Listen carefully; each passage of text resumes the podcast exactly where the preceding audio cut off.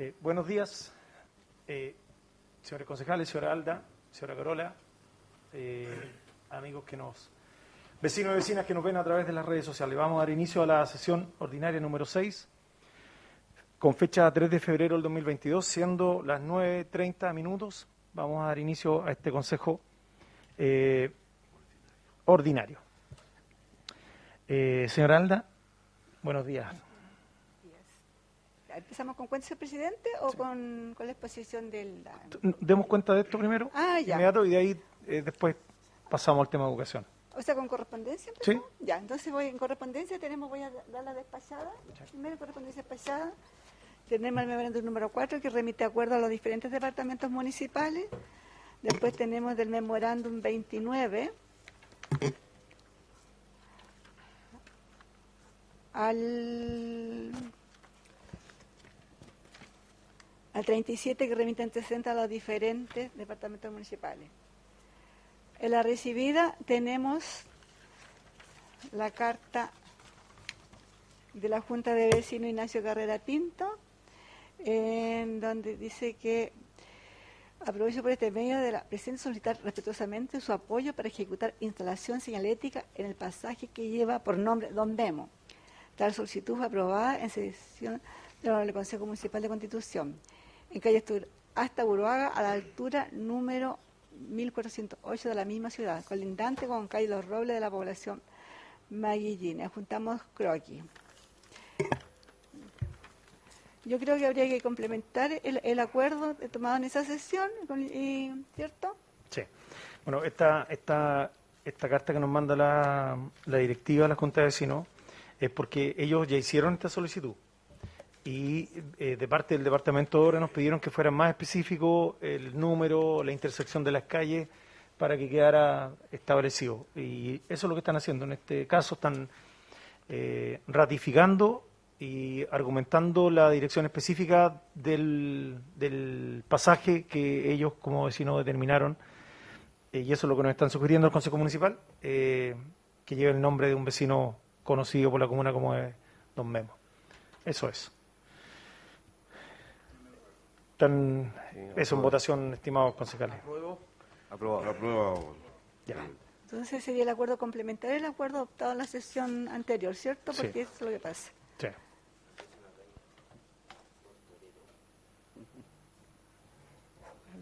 No me tanto. ya.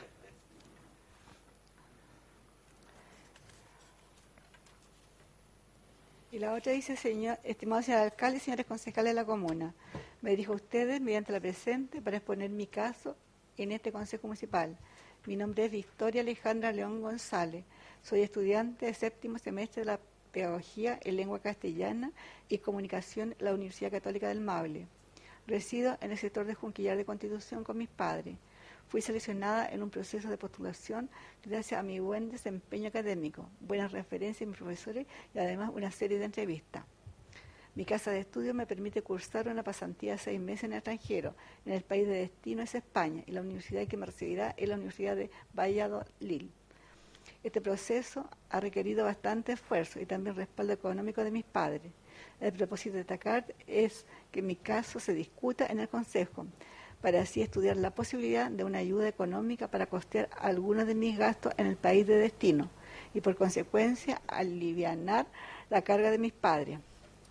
Mi viaje comienza el 18 del presente mes y culmina el 20 de julio aproximadamente.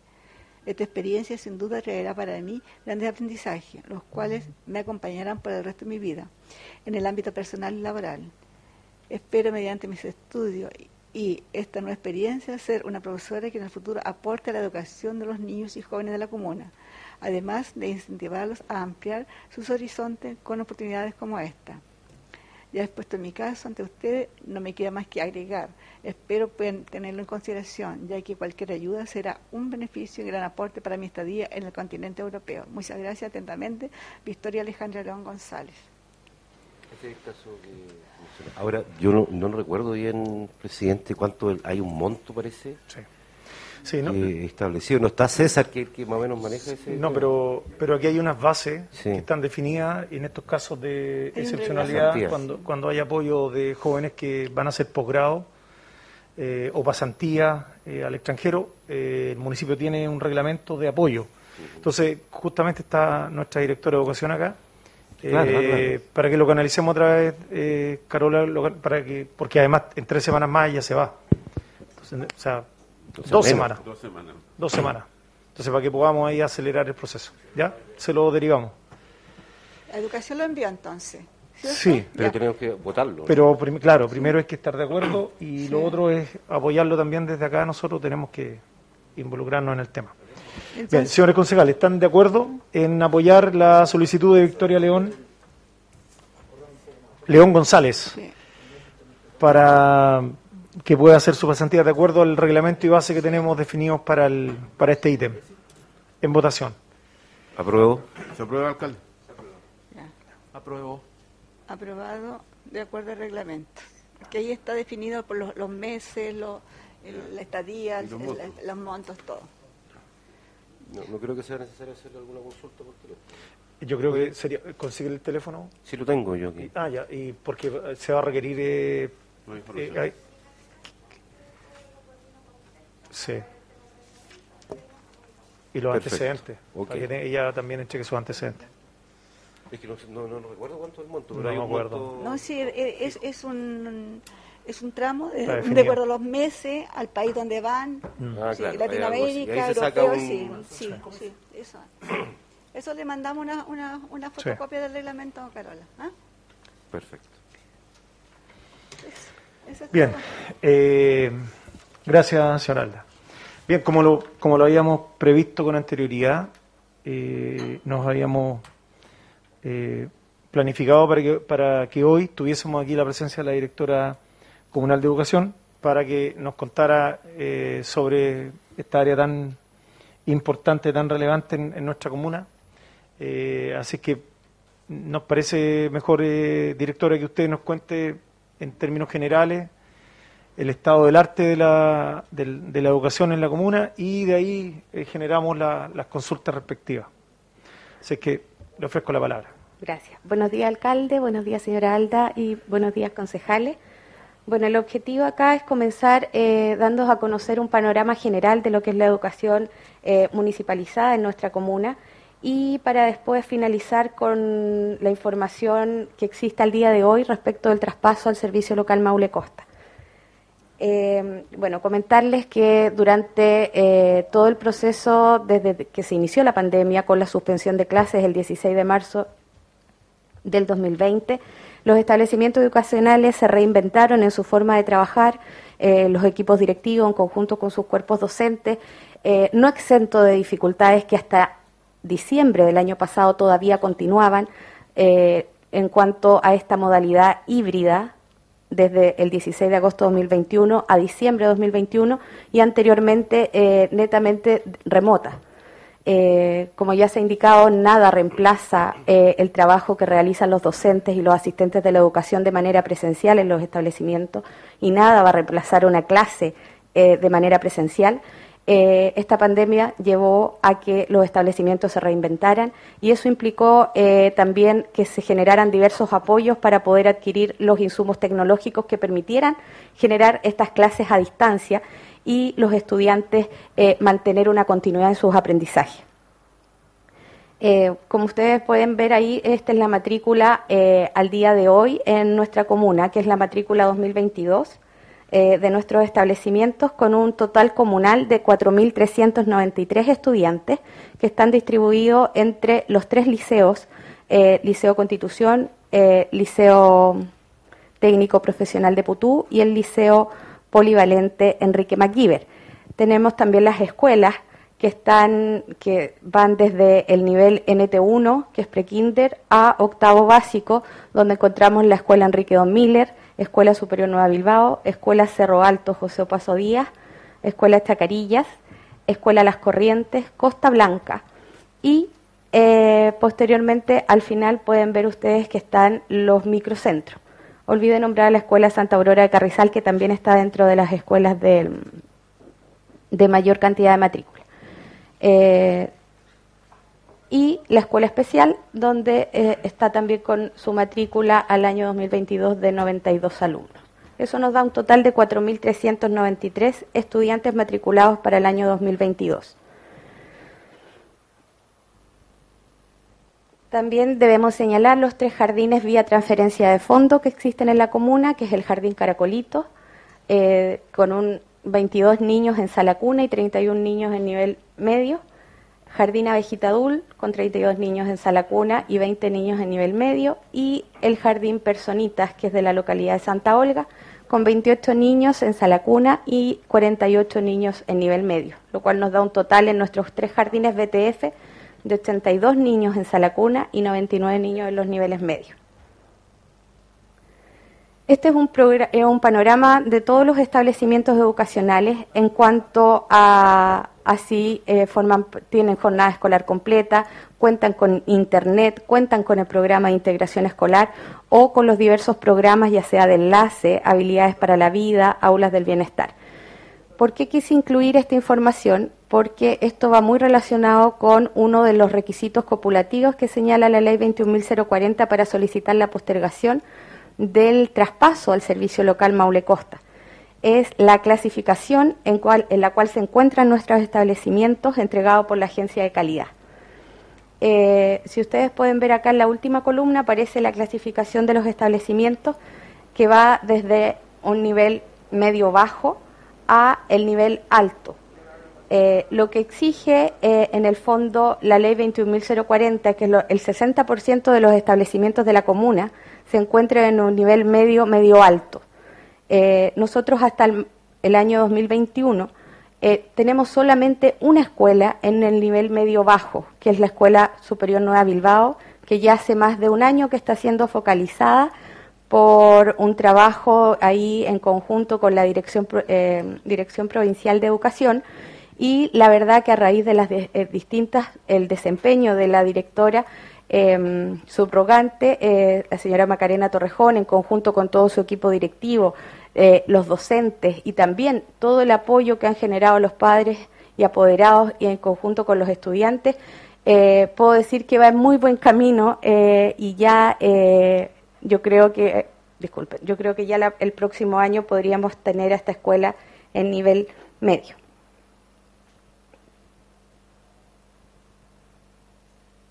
En cuanto a los resultados CIMSE, eh, ustedes sabrán que durante el año 2021 no se rindió la prueba a raíz de la pandemia y aquí están los resultados obtenidos por los establecimientos al año 2019, tanto en lenguaje, eh, lectura comprensiva y matemáticas. En realidad, esta, eh, esta es la, prueba de medición que utiliza el Ministerio de Educación para ver cómo va los, eh, el avance en los objetivos de aprendizaje.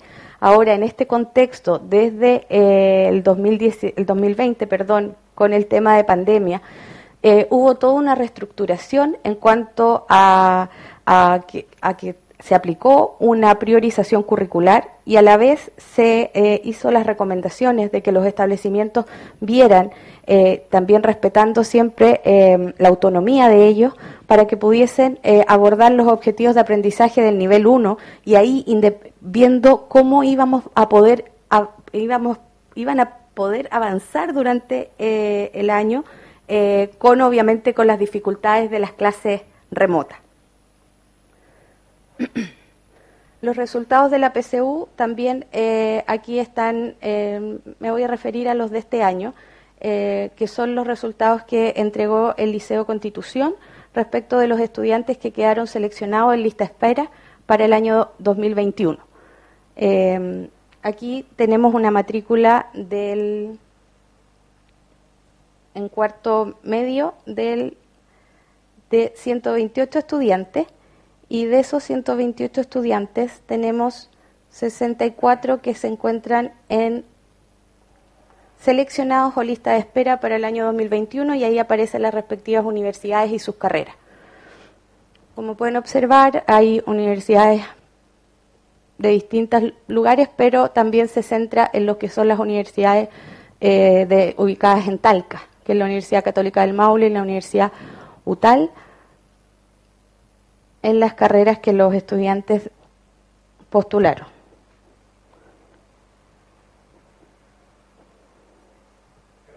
¿Sí?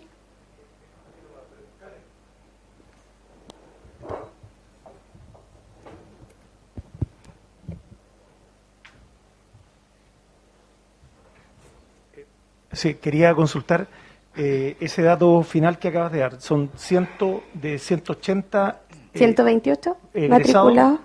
¿Sí? Egresados sí. de cuarto mes, 128. Ya. Y de los 128, puntaje para postular, 60 y... 64 estudiantes. Ya. A 64 estudiantes les dio el puntaje para poder postular. Y que ya se encuentran seleccionados. Ya están seleccionados. ya. O lista de espera. Al 50%. Bueno, acá pueden observar lo que es la dotación docente de la comuna, em, contratadas para, ahí me equivoqué en el año, pero esto es la información del año 2021, que fue la información que se envió a la Dirección de Educación Pública. Y eh, también aquí ya están descontados los docentes que, que pasaron a titularidad eh, con la ley 21.399 del 27 de diciembre del 2021. Eh, si pueden observar, tenemos 363 docentes titulares. Los docentes a contrata, ya que hay en la comuna, son solo 87 los asistentes de la educación eh, distribuidos en los distintos establecimientos son 464 y aparece también ahí el dato de los funcionarios que están contratados por el Departamento de Educación y que no laboran en el Departamento de Educación propiamente tal. ¿Por qué eh, puse esta información? Porque toda esta información fue enviada con el decreto alcaldicio 3169 del 27 de agosto del año 2021 a la Dirección de Educación Pública en conjunto también con la información referente a los inmuebles destinados a educación, eh, el inventario de bienes muebles destinados a educación, así como los servicios y contratos eh, suscritos eh, en, el, en el mismo ámbito. En cuanto a los asistentes de la educación, puse ahí también esta categorización que incluye el nuevo estatuto de los asistentes y que distingue y que también generó que cada uno de los asistentes firmara su anexo de contrato de trabajo donde se les categorizaba de acuerdo a esta a estas categorías. Ahí tenemos que en profesionales tenemos 75 asistentes profesionales, técnicos 114, administrativos 178 y auxiliares 97, que están distribuidos en los 23 establecimientos educacionales con los tres jardines BTF. Sí, eh, Carola, quería, eh, disculpa para ir, eh, porque después pasan las láminas, los números no se olvidan. Nosotros, de acuerdo al, contexto que estamos en estos momentos de, de, de tránsito al ministerio, porque claramente en estos momentos parte en marzo la transición y a partir de enero del 2023 ya el municipio deja de ser el sostenedor y el Ministerio de Educación es el que se transforma en, el, en, quien coordina la, educación, quien la dirige. Eh, es importante ese número, eh, concejales, que lo veamos. Los, las 61 personas que están ahí son personas que están contratadas por educación, pero no trabajan en la educación. ¿ya? Le cumplen o le prestan servicio al municipio en distintas áreas. ¿ya? Eh, ¿Por qué es importante? Porque esas personas con el traspaso, no se traspasan. Eh, exactamente, tienen que ser absorbidas por la municipalidad. ¿Ya? Entonces eso es para tenerlo ahí en, el, en, la retina. Otro, otro dato importante es que, y por eso para que lo, lo corrobore o, nos diga lo contrario, entiendo que toda la gente que está contrata, que son 87 docentes, ellos llegan con su contrato hasta el 30 de diciembre de este año, ¿cierto? 31 de diciembre, 31 de diciembre. 2022. Y de ahí pasan al, ministerio, pero eso eso queda como resorte del ministerio. Sí. ¿Exacto? Sí, así es. Nosotros los contratos de los docentes a contrata o los contratos o los regidos por el Código del Trabajo eh, a plazo fijo se renuevan desde el primero de marzo, todos los años, del primero de marzo al 28 de febrero del año siguiente. ¿Por qué? Porque hay que cubrir el feriado legal de, de cada uno de ellos. En el contexto actual, que el servicio local comienza a funcionar el primero de marzo de este año y el traspaso total es el primero de enero de 2023, los contratos que como sostenedor realiza la municipalidad van a ser desde el primero de marzo al 31 de diciembre del 2022, de este año. porque desde el primero de enero de 2023 son tomados por el Servicio Local Maule Costa.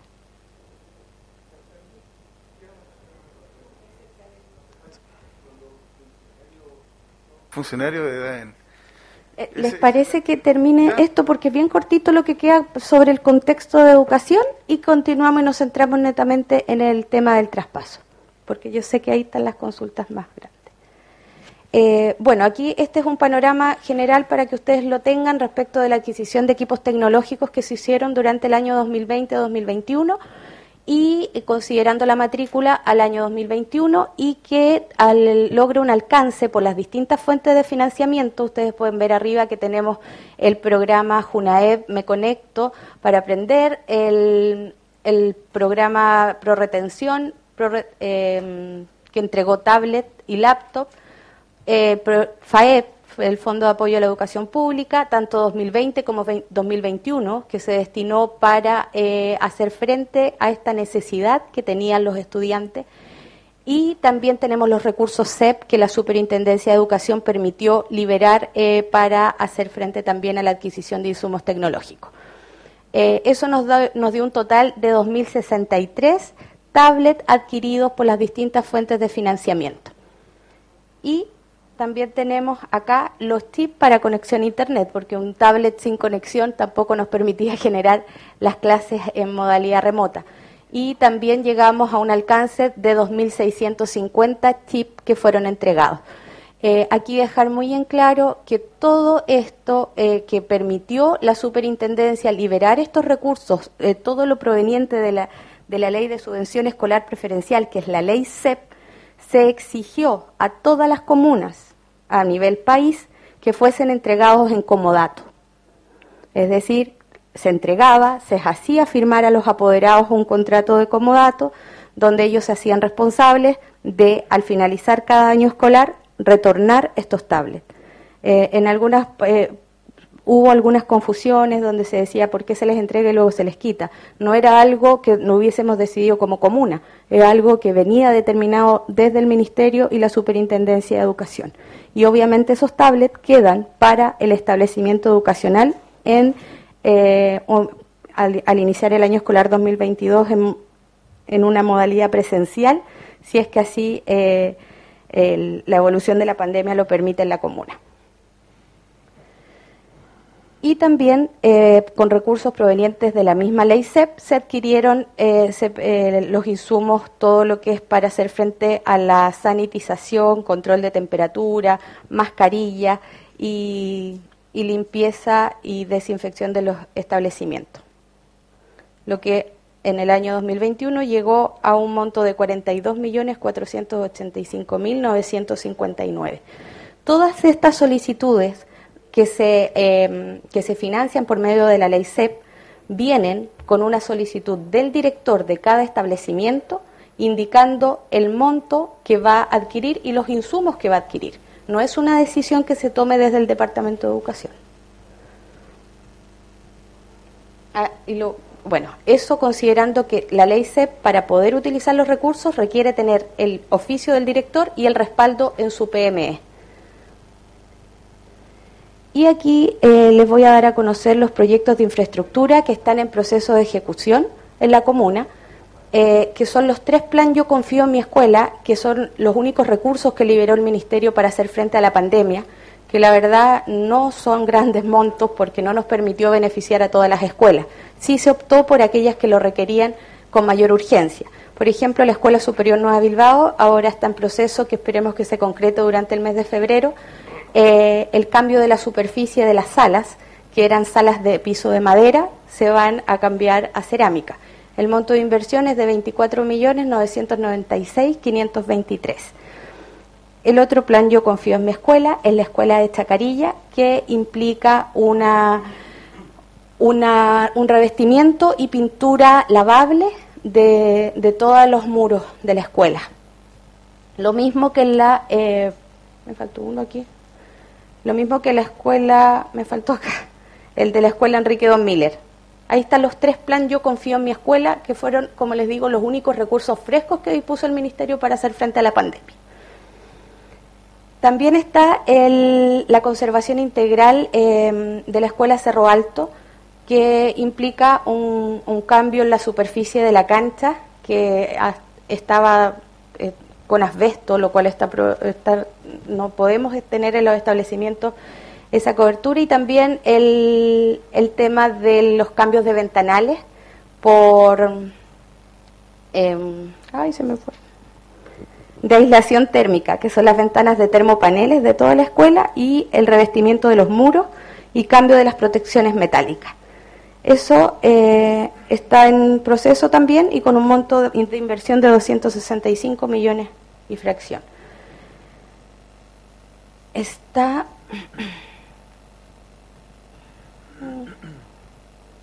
No sé está el otro. Bueno, pero está también el el otro proyecto que está en proceso es la conservación integral de la Escuela Especial, maestra María Fresia Armazábal, por un monto de 284 millones, que también implica el cambio de ventanas por termopaneles, revestimiento de muros y tabique y cambio en las protecciones metálicas. Y el proyecto de Costa Blanca, que viene a complementar lo que fue eh, la instalación de la planta de tratamiento. Eh, con un cierre perimetral de la planta y también una caseta de seguridad para lo que son los tableros eléctricos y mejoramiento también en la carpeta del patio de prebásica. Esos son los proyectos que actualmente están en, ejecución en la comuna y que también, eh, considerando este tema del traspaso, creemos que las escuelas están siendo entregadas en buenas condiciones. Cuando se terminen estos proyectos no tenemos escuelas que podamos decir eh, que el servicio local nos diga están muy deterioradas. Y la verdad es que yo creo que proyectos grandes en infraestructura en este periodo de transición no creo que los logremos levantar por el plazo que queda, pero sí eh, hacer mejoras menores y que eso se está trabajando desde el área de infraestructura del Departamento de Educación.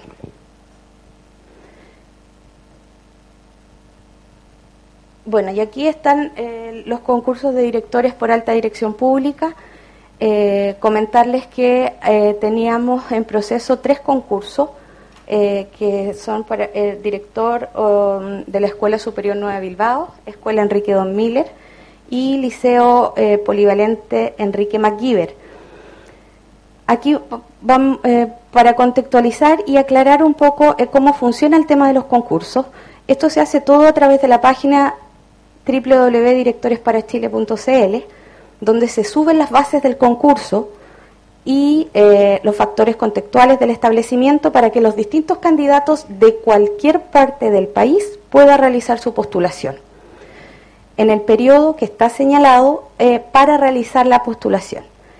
Ellos suben sus antecedentes a esta página y posteriormente la directora del Departamento de Educación descarga los currículum de todos los, de todos los postulantes y realiza una primera revisión formal de los requisitos para los postulantes.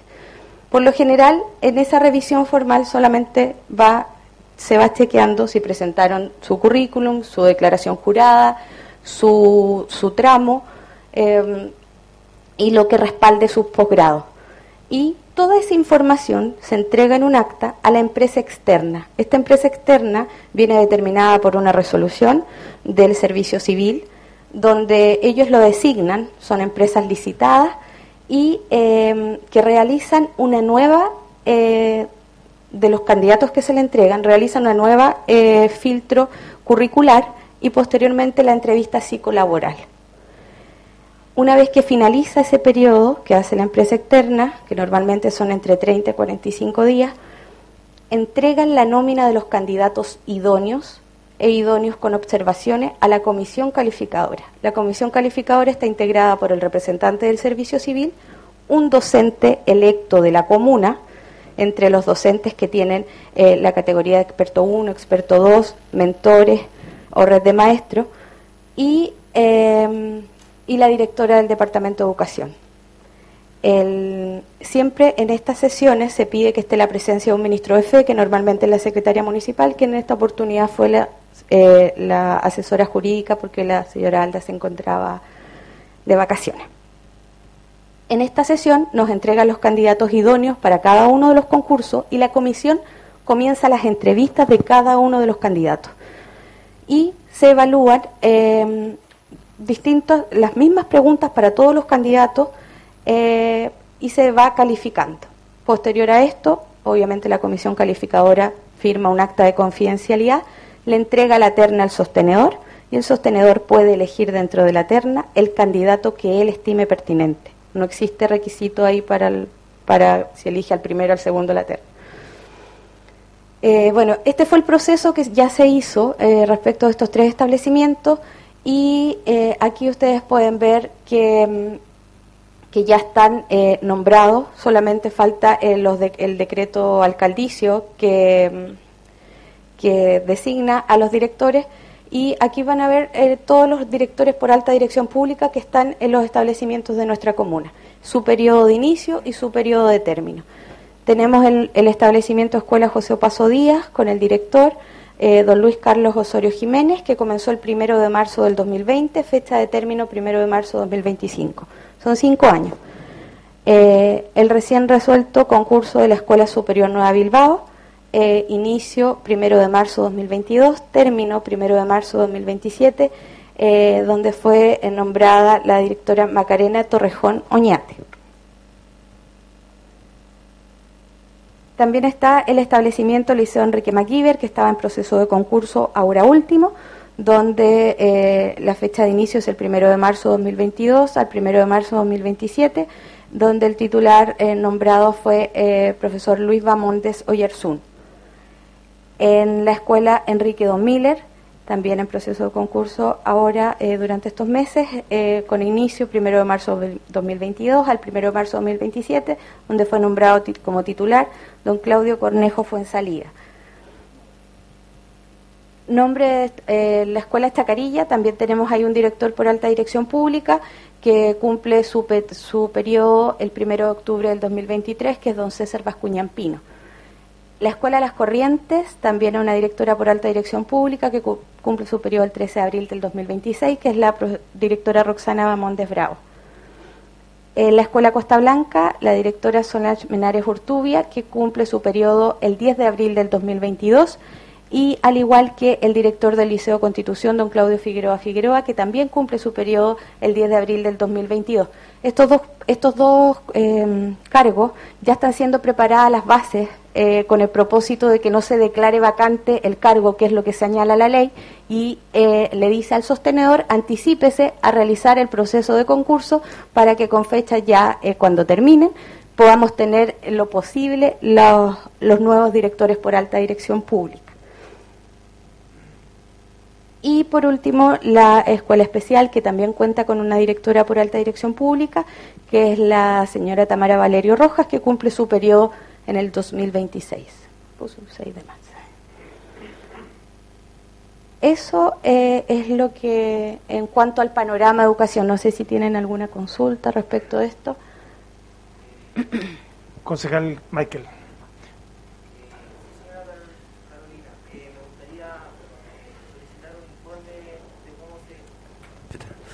Ahora sí, me gustaría solicitar un informe de cómo se, se, produce la postulación de las notas que colocaron en la empresa externa, eh, del análisis psicológico que le, le hicieron a, los, a los postulantes, porque en realidad no hemos visto en varias demandas, el consejo pasado también vinieron personas aquí a, a demandar a algunos directores y, y hemos tenido bastantes quejas de algunos colegios, entonces me gustaría informarme y solicitar cómo se el informe completo de, todo el proceso y cómo se eligieron a los a los directores esa información concejal eh, también ha sido materia de consulta por parte de docentes que realizan diversas postulaciones a concursos públicos que son regidos por el Servicio Civil y por la Ley 20.501 y eh, la información, que todo el proceso que yo aquí comenté a grandes rasgos está respaldado por actas. Esas actas se entregan al sostenedor. De requerir información, ustedes tienen que hacerlo por la ley de transparencia. Y eh, tratándose del trabajo que realiza la empresa externa, debe hacerse directamente al servicio civil por ley de transparencia, porque la empresa externa no depende del municipio.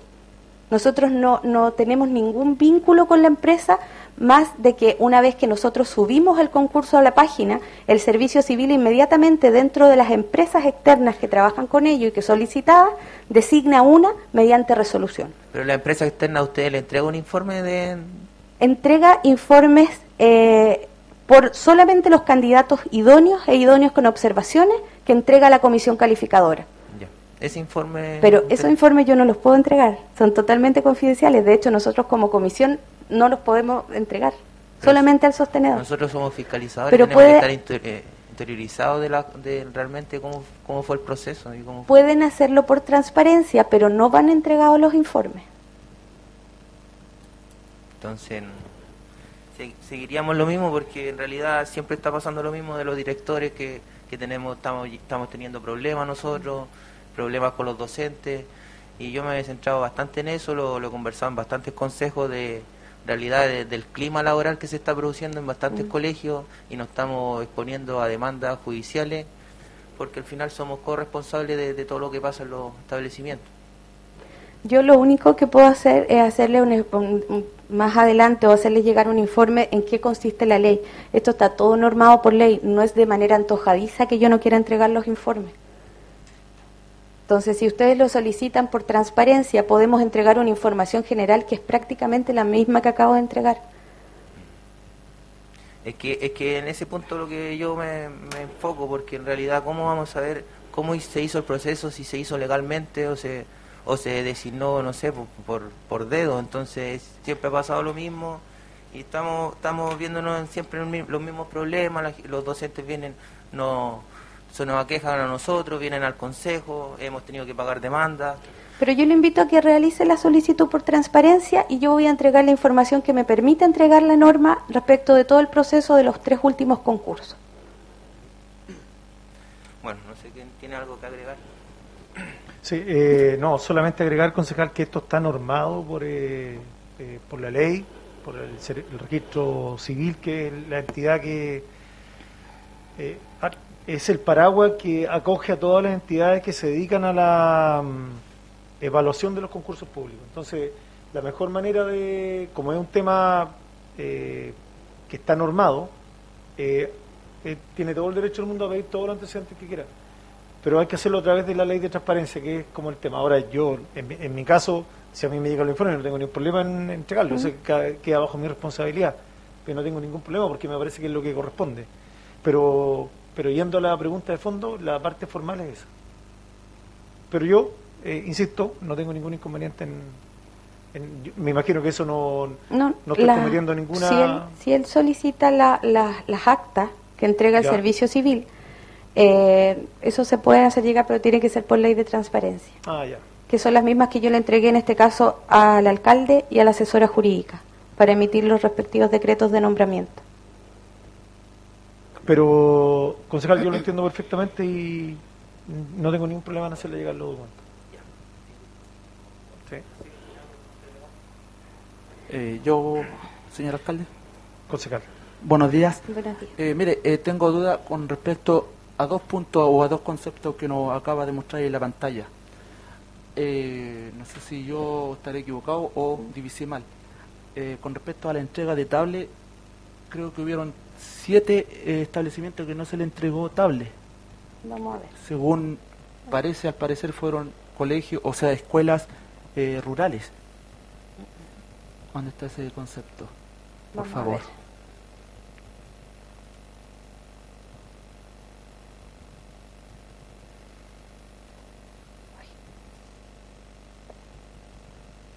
No funciona, pero el- la cobertura de tablet, eh, sobre todo en los microcentros, fue para la totalidad de la matrícula.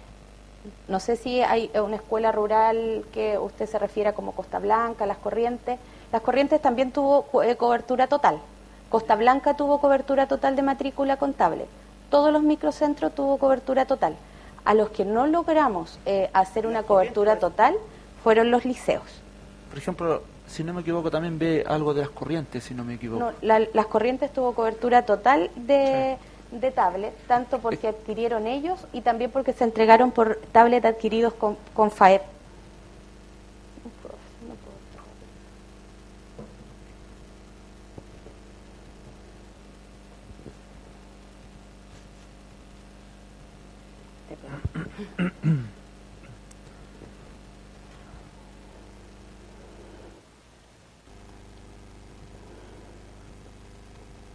Los establecimientos que tuvieron cobertura total concejal con tablet son todos los del microcentro, Escuela Costa Blanca, Escuela Superior Nueva Bilbao, Escuela Las Corrientes. Y, y, y, y- y- ¿Y cuál es, es que la pregunta mía, cuáles fueron los colegios que no tuvieron? es, que, es que todos tuvieron. Lo que pasa es que los, con mayor matrícula, los establecimientos hicieron como un catastro de los estudiantes, porque obviamente los recursos no daban para comprar para todos, hicieron el catastro de los estudiantes que lo más lo necesitaban. Ya, es que me cae la duda con respecto a la entrega de chip, como que ahí vi que algo que no me cuadraba. ¿Mm? Es el tema, por, por eso quería hacer la comparación. Según lo que yo entendí o mi concepto, es que entregaron tablet, o sea, no entregaron tablet, pero en otros establecimientos sí entregaron el chip. Y como que ahí no sé si yo estaré equivocado o vi mal. porque se dio concejal que también hubo mucha comunicación. Habían mamás que decían, yo tengo un tablet en la casa, pero Ah. necesito solo el chip. Ya, entonces, Y eso se fue canalizando a través de los profesores jefes. ¿Cuáles eran las necesidades reales para poder sol- resolver el tema lo antes posible? Entonces, los, los estudiantes que tenían tablet, pero no tengo chip, y ahí se entregaron chip. Y de hecho, la cantidad de chip es mayor a la cantidad de tablet. sí, es que eso me llamó la atención porque ha- había más entrega de chip y menos tablets. Y eso es más o menos lo que quería más o menos aclarar. Y lo otro, eh, también me di cuenta de que hay algunos sectores, por ejemplo, eh, si no me equivoco, para allá, para el tema de allá del Ovejería, un colegio, ¿Mm? creo que allá no hay señal. Sí, hay, Hay- muy pocas señales. Hay varios Ya. sectores donde no hay Entonces, señal. esa parte, si no hay señal, ¿cuál, es la- eh, ¿cuál fue la finalidad de entregarle el tablet al alumno si al No, final no pero lo van a ocupar? recordemos, concejal, que eh, cuando comenzó la pandemia, los docentes tampoco estaban de manera presencial en los establecimientos y comenzaron desde sus casas a hacer las clases Sí. de manera remota con los estudiantes en sus casas. Los establecimientos estaban no estaban funcionando. Solo a partir del día 16 de agosto del año pasado, cuando se cambiamos de fase, se retomó el funcionamiento en algunos establecimientos porque tampoco estaba sujeto en el fondo a que el establecimiento determinara si estaban dadas las condiciones para que los docentes pudiesen ir a, a realizar las clases desde el establecimiento y también recibir a los estudiantes cuyos padres entregaron eh, la voluntariedad para que asistieran de manera presencial. Porque eso fue lo que rigió en el 2021, a diferencia del lineamiento que viene hacia el año escolar 2022, que de acuerdo a lo indicado hasta el momento, hasta el día de hoy por el Ministerio de Educación, es la obligatoriedad de la presencialidad. No, totalmente de acuerdo en eso, pero eh, una de las dudas que la cual yo tengo es que si se le entregó tablet, al final y al cabo, si no tiene señal, ¿de qué entonces el tablet no le iba a servir? Porque de qué forma se iba a conectar. No, pero ellos estaban desde sus casas. Por eso, Con el si- chip. Si, vi- si vive, No es que en ovejería, por ejemplo, tenemos solo un estudiante que reside en el sector. Ya. Los demás son de sectores de, de la comuna, que sí tenían conexión. De hecho, con, Igual, igual que, perdón, eh, igual que en las corrientes también la, la señal allá es pésima, Sí. o sea, hay que subirse arriba de un árbol para buscar señal, entonces encuentro que es un material que se está prácticamente eh, mal invertido o mal entregado, que al final al cabo el apoderado o el alumno, que en este caso lo- el que lo ocupa, eh, no lo va a ocupar porque... lo que se hizo en esas localidades, concejal, donde efectivamente hay muy mala señal, como usted señala, eh, se entregaron los tablets y las clases no se hacían de manera remota. Se les instalaban los programas de WhatsApp para hacer videollamadas, donde los docentes pudieran estar en contacto con los estudiantes y en esos sectores donde la, la conexión era muy mala, nunca se dejó de trabajar con el material pedagógico concreto que eran las guías que se enviaban y posteriormente los padres las devolvían para que los docentes pudiesen retroalimentar eh, el- lo realizado por el estudiante. Ya, ya, gracias. Ahí me queda un poquito más claro. Oiga, eh, y lo otro, eh, me llamó la atención, no sé si la sumatoria yo la saqué mal, calculé mal, con respecto a los gastos de las mascarillas. ¿Mm?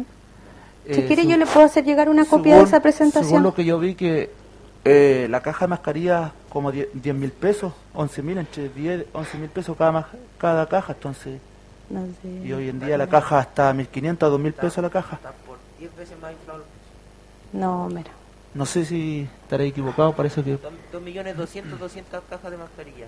Si se, se divide, salen 11.000 pesos cada caja de mascarilla. Yo, yo quiero ahí hacer una salvedad que los precios a los que se adquieren, nosotros tenemos que regirnos por la ley de compras públicas. No es lo mismo comprar una caja de mascarilla en la esquina a la- al valor que se lo entregan a los servicios públicos. Eso partiendo de la base, es algo que nosotros no manipulamos, es solamente a través del portal. Y todas estas adquisiciones vienen solicitadas por los directores con cantidad y de acuerdo a su saldo en, la- en- los ingresos de la ley de subvención escolar preferencial, se realizan los, respectivos certificados de gasto autorizados por la coordinadora de la ley CEP, directora del Departamento de Educación, jefe de finanzas del Departamento de Educación, administración, alcalde. Todo tiene que salir, la ley CEP está muy regulada, yo no puedo hacer ningún gasto con recursos de, la ley- de los que llegan a los establecimientos eh, que no esté autorizado por el director. No, sí, totalmente de acuerdo, independiente de dónde vengan los recursos, pero eh, en Ahí el está. ejercicio se ve muy elevado el costo o el precio de la, de la caja de mascarilla. Independiente de dónde lo compre, si yo lo voy a comprar en una esquina o a lo mejor me va a salir más barato, pero no un precio tan eleva- elevado o no 10 veces más caro que en otro lugar. Sí, solo agregar que esto tiene procedimiento eh, concejal, la verdad que lo mismo cuando se hacen obras de mediana envergadura, se paga siempre un... De hecho, cada empresa que licita tiene un, un delta a favor del 15% más o menos sobre el valor. Por ejemplo, cuando se construye eh, la pileta, llevándolo a, a- a un, a, un, a un proyecto emblemático en la comuna, ahí que haya quedado bien o mal, la empresa que ejecuta tiene un 15 o 20% de, de, de, utilidad en el fondo. Entonces, en todas las compras públicas pasa exactamente lo mismo. Por eso, eh, por años se ha alegado mucho este tema, pero no existe una manera más transparente de poder eh, adquirir los insumos, los bienes que se requieren. En este caso, son las mascarillas, son eh, los insumos que tienen relación con, con la pandemia. Pero si usted quiere averiguar más, tiene todo el derecho del mundo para saber y valorizar No, bien. Claro, eh, es que lo que pasa es que no estoy conforme. un- yo sé que es una plata que viene, un dinero que viene desde afuera, pero independiente de eso, encuentro que aquí voy a ser fríamente o directo, encuentro que el precio es elevado y, y voy a decir con estas palabras fríamente, se están arreglando prácticamente. Pero, concejal, yo también lo invito a que solicite la información vía transparencia y nosotros le, le hacemos llegar todas las adquisiciones con el valor y, el, y la forma en que se hizo la adquisición. Porque nosotros también estamos limitados por eso. De determinado monto hacia arriba es sí o sí licitación. Bien, no sé si algo más, alguien más desea preguntar. Alcalde, la, la verdad es que eh, estábamos viendo, y eh, desafortunadamente este año, bueno, ya había comentado usted, eh, solo tres colegios recibieron recursos para poder hacer inversiones de mejoramiento. Eh, eh, igual de una u otra manera, eh, los mejoramientos, ¿quién los decide? Eh, ¿El colegio, ustedes como DAEM o, o- o se adjudica? Pues El- estaba pensando, por ejemplo, en, en la escuela de Nueva Bilbao están cambiando el piso de madera por cerámica. Pero en ningún momento se habló que iba a pasar en el invierno, porque la cerámica es bastante más adelante, entonces si va a haber algún Sí. sistema de, de calefacción para los alumnos. Vienen, el- los planes Yo Confío en mi escuela venían con cierta eh, norma de Están pensando dónde, solo pueden, COVID, dónde pueden las comunas elaborar el proyecto. No, no podíamos salirnos de eso. Ah, y eso ya. obviamente lo ve, eh, en ese momento lo vio el arquitecto en conjunto con los respectivos directores, que era lo mejor dentro de las posibilidades que permitía el uso de esos recursos. Ahora, lo otro que eh, se me planteó es eh, la situación que se vive en el colegio de Junquillar. Estaba calificado ahí como media. Mm. Eh, me comentan de que ese colegio no ha podido postular a, a ningún tipo de reparación porque habrían algún tipo de obras pendientes que no han sido recepcionadas.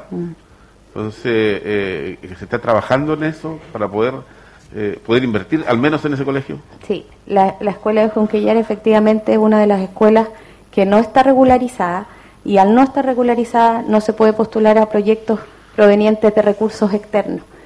Y eh, a raíz de lo mismo y considerando que tiene una matrícula superior ya para este año eh, y la falta de infraestructura, se están haciendo algunas adquisiciones, pero que en el fondo también eh, vienen a paliar un poco la necesidad que requiere la escuela. Ahora un proyecto que debiera levantarse lo antes posible es la regularización de las escuelas que faltan. Pero hay algunas que yo conversando con el arquitecto, ahí prácticamente es muy difícil regularizarlas. Buen trabajo. Bueno, eso, eso quedará para el ministerio que se va a hacer cargo ahora. Mm. Lo último, eh, eh, hemos, eh, hace poco lo comentaba Michael, hemos recibido nuevas denuncias de, un colegio. el Departamento de Educación dispone de, algún grupo de, profesionales que absorba este tipo de situaciones, porque si no, nos va, constantemente nos vamos a ver sometidos a este tipo de, denuncias. Es más, internamente acaba de llegar un correo donde el director de la Escuela de Día del lunes está pidiendo también su derecho a réplica y poder presentar su punto de vista porque él considera que fue condenado prácticamente en el Consejo, así que está pidiendo la opción también de poder presentarse acá. Gracias por su consulta, porque en realidad yo también me quería referir a eso. Y, y antes de eh, referirme puntualmente a lo que está ocurriendo en la Escuela Cerro Alto, es, eh, invitar, eh, así como los concejales señalan que hay, hay casos en otros establecimientos, y se ha nombrado Escuela Chacarilla, Liceo Polivalente Enrique Maquiver, de que por favor las personas que tengan dificultades en el área de convivencia escolar, la convivencia escolar no es entre solamente entre estudiantes, los problemas ahí se pueden dar entre adultos, entre docentes, entre asistentes de la educación, entre apoderados y docentes. Eso, eso, es, lo que regula hoy día la convivencia escolar, las distintas relaciones que se pueden dar eh, eh, al interior de los establecimientos. La primera instancia es el equipo de convivencia escolar del, establecimiento. Si el problema no es resuelto ahí, está el Departamento de Educación. Durante el año 2021 no se canalizó ninguna denuncia de la escuela de Chacarilla o de la escuela eh, del Liceo Polivalente Enrique Maquiver. Respecto de la escuela de Cerro Alto, sí. Fueron abordadas tres personas, dos asistentes de la educación y una docente, que canalizaron su denuncia porque el establecimiento no le dio una respuesta que a ellos lo, le resolviera en el fondo la problemática. Fue abordado por, el, por la coordinadora de convivencia escolar, se hicieron intervenciones en la escuela, aún eh, estando en modalidad remota, se hicieron talleres de resolución de conflictos, tanto con asistentes de la educación como con docentes, se hicieron las respectivas mediaciones, entre las partes involucradas. Eh, respecto de las asistentes de la educación, puntualmente eh, había una problemática respecto a los horarios. Horarios de trabajo, que ellas venían con un determinado horario de trabajo y que el director eh, con el propósito de generar una coordinación ahí en el establecimiento y también nuevamente digo, respetando, eh, nosotros como Departamento de Educación respetamos la autonomía de los directores y de los establecimientos, solamente intervenimos cuando claramente vemos que algo está ocurriendo y está, fallando. Y, eh, y también está en proceso en la Escuela Cerro Alto la aplicación de Lista 21, que nos va a dar a conocer un panorama general de lo que es también cómo están en el área en, distintas áreas, porque lista 21 revela los focos de distintas áreas. El tema es que esa, ese proceso comenzó en noviembre, diciembre y, em, y posteriormente salieron de vacaciones. Eso tiene que continuar ahora en marzo. Respecto de, la, lo que la denuncia que se hizo acá eh, por una, una funcionaria, eh, ella hizo llegar eh, su denuncia a través de una carta pero no había sido informada al Departamento de Educación con antelación. Yo me enteré recién ahora, la semana pasada, cuando llegó el sobre. Inmediatamente eh, generamos una coordinación, conversamos con el alcalde y dijimos que teníamos que evaluar el ver otras instancias, porque ya no era solamente tres situaciones, ya hay, hay más ruido. Y también eh, un, grupo de funcionarios se acercó al alcalde, pero que tampoco hicieron su, después se acercaron al Departamento de Educación. Entonces es necesario indagar más allá, pero de que se está abordando el tema, se está abordando y también ahí les pido que nosotros no podemos interrumpir el feriado legal de los funcionarios, tanto directivos, docentes como asistentes de la educación. Y estamos como limitados, pero sí nos estamos adelantando a todas estas acciones administrativas anteriores para comenzarlas y retomarlas en marzo. Eh, bueno, eh, agregando a ese tema, eh, yo sé que muchos no, no denuncian el tema, pero a veces se acercan a nosotros pero porque tienen miedo, porque si van al DAEM eh, piensan que ustedes le van a decir al director y van a tener más problemas con, con ellos. Entonces es un problema de miedo, algunos están en psicólogo y al final lo único eh, personas que encuentran para confiarle esas cosas son nosotros. Entonces igual uno tiene que ser cuidadoso también con, con decir esas cosas porque tiene que ver las dos partes, lo mismo que está pasando ahora, que vinieron al Consejo Legal y es por eso que yo realmente eh, ver un informe de, cómo es el proceso, si, eh, también preguntarle a usted cómo van a trabajar ahora que, las clases van a ser presenciales y va a haber un clima laboral bastante estresante, porque más de dos años sin trabajar y contar con niños, estar, estar eh, en un trabajo todo el día, yo creo que va a ser más estresante para los docentes o para los asistentes de la educación. ¿Cómo se va a trabajar este año 2022? Eh, en realidad y cómo se va, si va, vamos, van a aportar con algún psicólogo laboral, con y, cómo va a ser todo el proceso. Mm. Bueno, eh, en cuanto al inicio de las clases de manera presencial, yo creo que ahí tenemos que ser un poquito más eh, cautelosos porque yo creo que todo esto va a ir sujeto a la evolución de la pandemia. Tenemos que saber que el único lineamiento que entregó el Ministerio en cuanto al, a las clases presenciales es que el 80% de los estudiantes que con su dosis completa de vacuna permite que el, establecimiento funcione sin aforo. Eh, de acuerdo a, lo que nosotros hemos ido monitoreando, hay una página, también pueden acceder ustedes, basta solo ingresar el nombre del establecimiento. Eh, estamos alrededor del 75-80% de nuestros estudiantes vacunados. Hay un número muy, muy reducido, pero ahí también yo invito a que los apoderados informen, porque en el caso de que haya presencialidad y en el curso de un curso determinado no tenemos el 80%, no van a poder ser recibidos todos los estudiantes por más que los padres los quieran enviar. Eso es algo que nos limita a nosotros respecto del aforo. En cuanto a lo de convivencia propiamente tal, en todos los establecimientos educacionales no solamente existe un encargado de convivencia, existe un equipo de convivencia escolar. Hoy día a la convivencia escolar se le ha dado mucho, mucho auge porque se señala que si no existe una buena convivencia escolar no se van a generar buenos aprendizajes en los establecimientos. Por ende, en los establecimientos hay psicólogos, hay asistentes sociales, eh, está la encargada de coordinadora de convivencia y están las distintas instancias solamente, no solamente el acercarse al, encargado de convivencia, hay un consejo escolar que por ley tiene que sesionar mínimo cuatro veces al año, eh, donde están tienen que participar todos los, eh, todos los integrantes de la comunidad educativa, representados por supuesto por, eh, en este caso, el centro de padres, estudiantes, docentes, asistentes, directivos. Entonces, están las instancias. Yo digo, por favor, que, que las agoten las instancias en los establecimientos y si aquí no se y ahí no se resuelve, concurran al DAEM. Porque no hay miedo. Si nosotros nos tenemos que regir por protocolos y por, por, por pasos. No podemos decir, ay no, dejémoslo ahí de lado y no lo consideramos. Cada una de las denuncias que se han canalizado por DAEM se han llevado a cabo y se han tratado de, dar una solución. Pero no me puedo enterar así como por otra vía. Tienen que ir las personas y acercarse. Concejal. Sí, tenía, hola, ¿cómo estás? Tenía dos consultas en realidad, pero la, última tenía mucho que ver con lo que tomar Michael respecto a las clases, cómo se vienen para, para este año.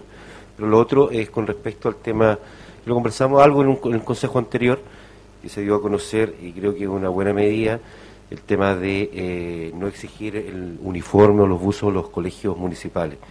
Creo que en, el momento que estamos viviendo, en tema de pandemia, hay muchas familias que no han podido, ¿no es cierto?, eh, funcionar o ejercer su, su trabajo de forma normal, sobre todo trabajadores independientes Creo que va a ser una medida que va a aliviar harto el bolsillo de, padres y apoderados de, los distintos establecimientos educacionales municipales. Y quizá esta instancia aprovecharla un poquitito para que pueda comentar eso, porque creo que se envió un listado ya de todos los colegios, eso eh, más o menos un poquitito si lo, pudiese explicar cómo, cómo va a ser este sistema, que yo lo felicito en realidad porque creo que es una medida que es importante y le interesó mucho a la, a la comunidad eh, educativa, lo que son los padres y apoderados. Sí, la verdad es que eh, la postura que se adoptó comunal salió eh, de parte del alcalde, la coordinamos con los distintos directores y esto aplica para los 23 establec 20 establecimientos educacionales municipalizados de la comuna, más los tres jardines BTF. Eh, yo he escuchado varios comentarios de por qué no se aplica a todos los establecimientos de la comuna. La verdad es que nosotros como Departamento de Educación y la municipalidad no tenemos injerencia en, en lo que es el eh, cómo resuelven estos asuntos los establecimientos educacionales particulares subvencionados o particulares. Eh, pero sí para los establecimientos municipalizados va a regir esto. Pero también como dato para los apoderados de, cualquier establecimiento, sea particular, particular subvencionado, el tema del uso y eh, del, uso del uniforme debe estar establecido en el reglamento interno del establecimiento. Y eh, los padres apoderados pueden pedir, tienen acceso a ese reglamento y pueden también eh, consensuar, flexibilizar el uso de este uniforme en los establecimientos particulares subvencionados previo acuerdo de cada uno de los integrantes de la comunidad educativa. Así que ahí pueden, eh, por si lo tienen... Eh. Sí, ah, precisamente el día de ayer también me comentaban eso, muchos apoderados que pertenecen a, a, colegios particulares subvencionados.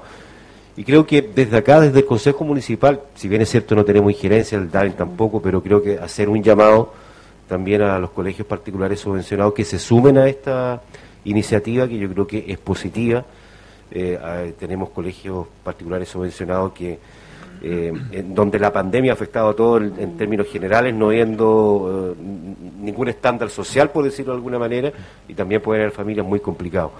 Y creo que desde acá hacer un llamado al alcalde también, aunque no tengamos la potestad, pero creo que sería bueno que ellos también tomaran esta iniciativa y la estudiaran, la analizaran y desde el punto de vista que dice usted, directora, de que si existe un reglamento y pueden realizarlo nuevamente eh, los apoderados, creo que sería un buen método para que pudiesen quizás revertir y flexibilizar el tema del, del uniforme y los buses que lo piden, que realmente implican harto gasto.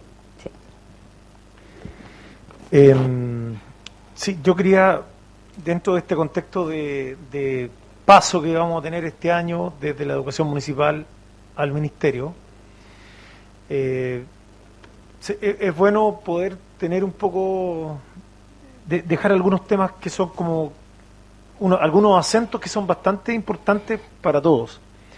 Eh, todos los todos los establecimientos educacionales son medidos por una agencia de calidad de la educación que define, determina eh, y segmenta a la unidad educativa en bajo, medio y alto.